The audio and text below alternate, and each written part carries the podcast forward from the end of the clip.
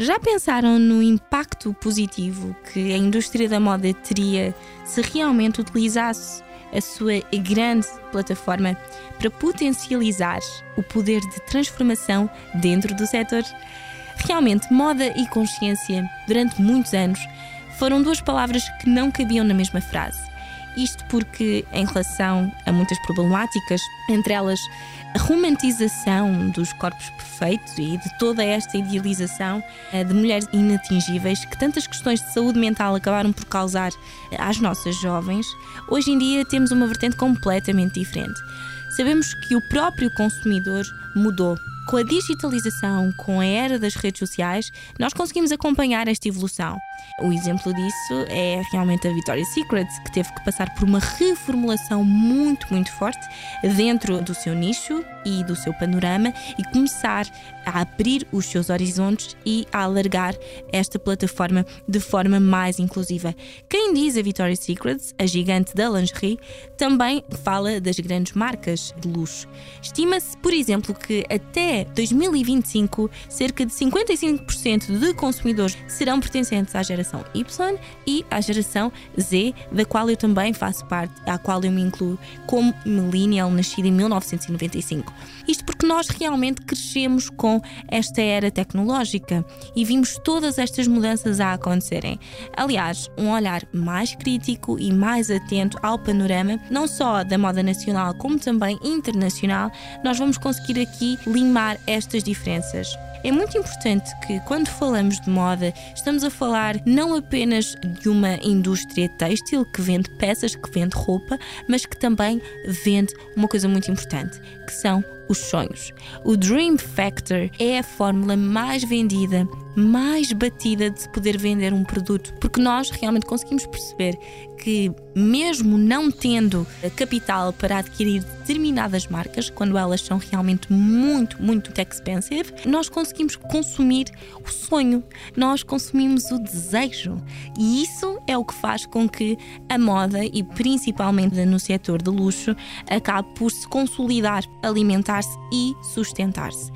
Mas herança, tradição, riqueza e tudo aquilo que faziam os valores de uma grande marca hoje em dia acabam por ser secundários. Porquê? Porque temos um consumidor cada vez mais exigente. As próprias redes sociais, elas trouxeram coisas boas, trouxeram coisas más e trouxeram muitos assuntos importantes, porque não se falava e não se debatiam este tipo de temas de consciência social da maneira como se faz hoje.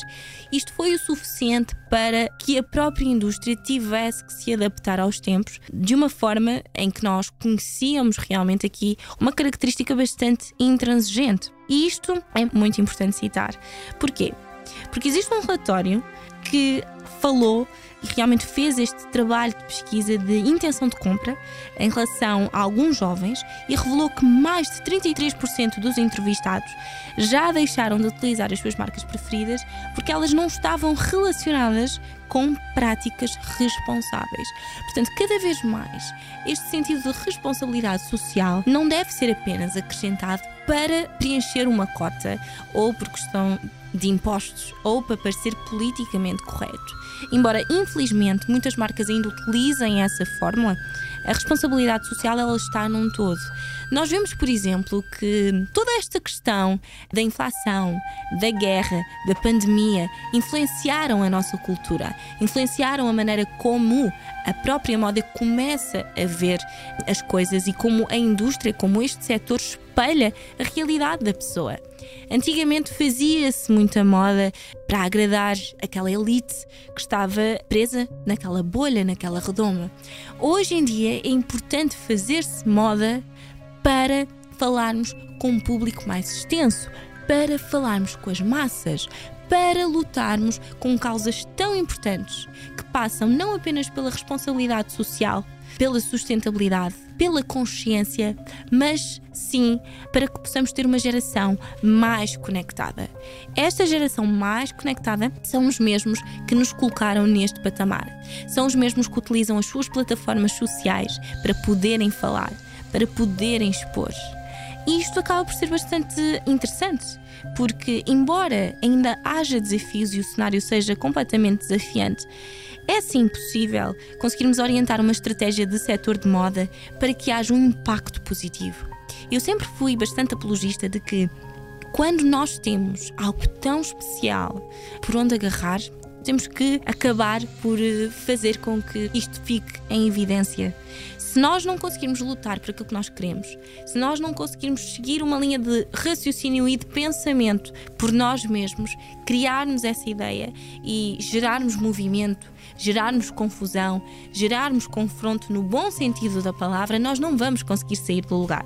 E isto acaba por ser bastante positivo, porque felizmente temos muitas alternativas, temos muito poder para conseguir fazê-los. Rever também o modelo de negócio, rever o processo produtivo, atualizar as políticas de conformidade da empresa e transformar a cultura de doação em cultura de aceleração são dos principais pontos a pensar quando estamos a falar de responsabilidade.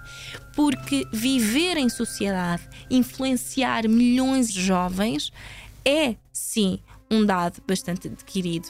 E é óbvio que acaba por ser uma coisa que nós temos que perceber como vidas, estamos a lidar com vidas. E infelizmente a geração mais nova acaba por não ter a infraestrutura necessária para pensar por si própria. Então, se estas marcas, se esta indústria não for a primeira a educar, porque eu sou apologista de que a moda tem sim este papel da educação até da criação de novos modelos de pensamento que tragam um impacto maior sobre as futuras gerações, então nós acabamos por perceber que estas personalidades que estão a ser formadas não vão ter a capacidade de poderem argumentar e de poderem pensar por si mesmas. Então é muito importante que nós consigamos perceber que a indústria pode e deve gerar um impacto positivo em todas as vertentes. Se isto é fácil, se isto é um longo caminho a percorrer, é sem dúvida. Nunca ninguém disse que seria fácil. Mas se nós pelo menos começarmos pelo caminho da educação, de hábitos conscientes, se começarmos pelo caminho da manifestação práticas saudáveis, conseguimos criar cada vez mais empresas que consigam passar esses valores para quem realmente mais precisa. E no fundo, o consumidor de moda é um consumidor em massa. Estamos a falar de um público amplo, porque mesmo quando as pessoas dizem que não se identificam, que não gostam de moda, elas consomem-na. Mesmo quando as pessoas dizem que não ligam, elas compram.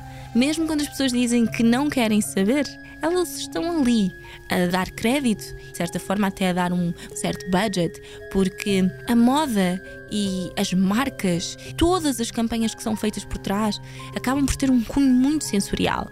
O objetivo é sentir, o objetivo é proporcionar esta experiência como um todo e não isolada ou restrita apenas à venda de peças.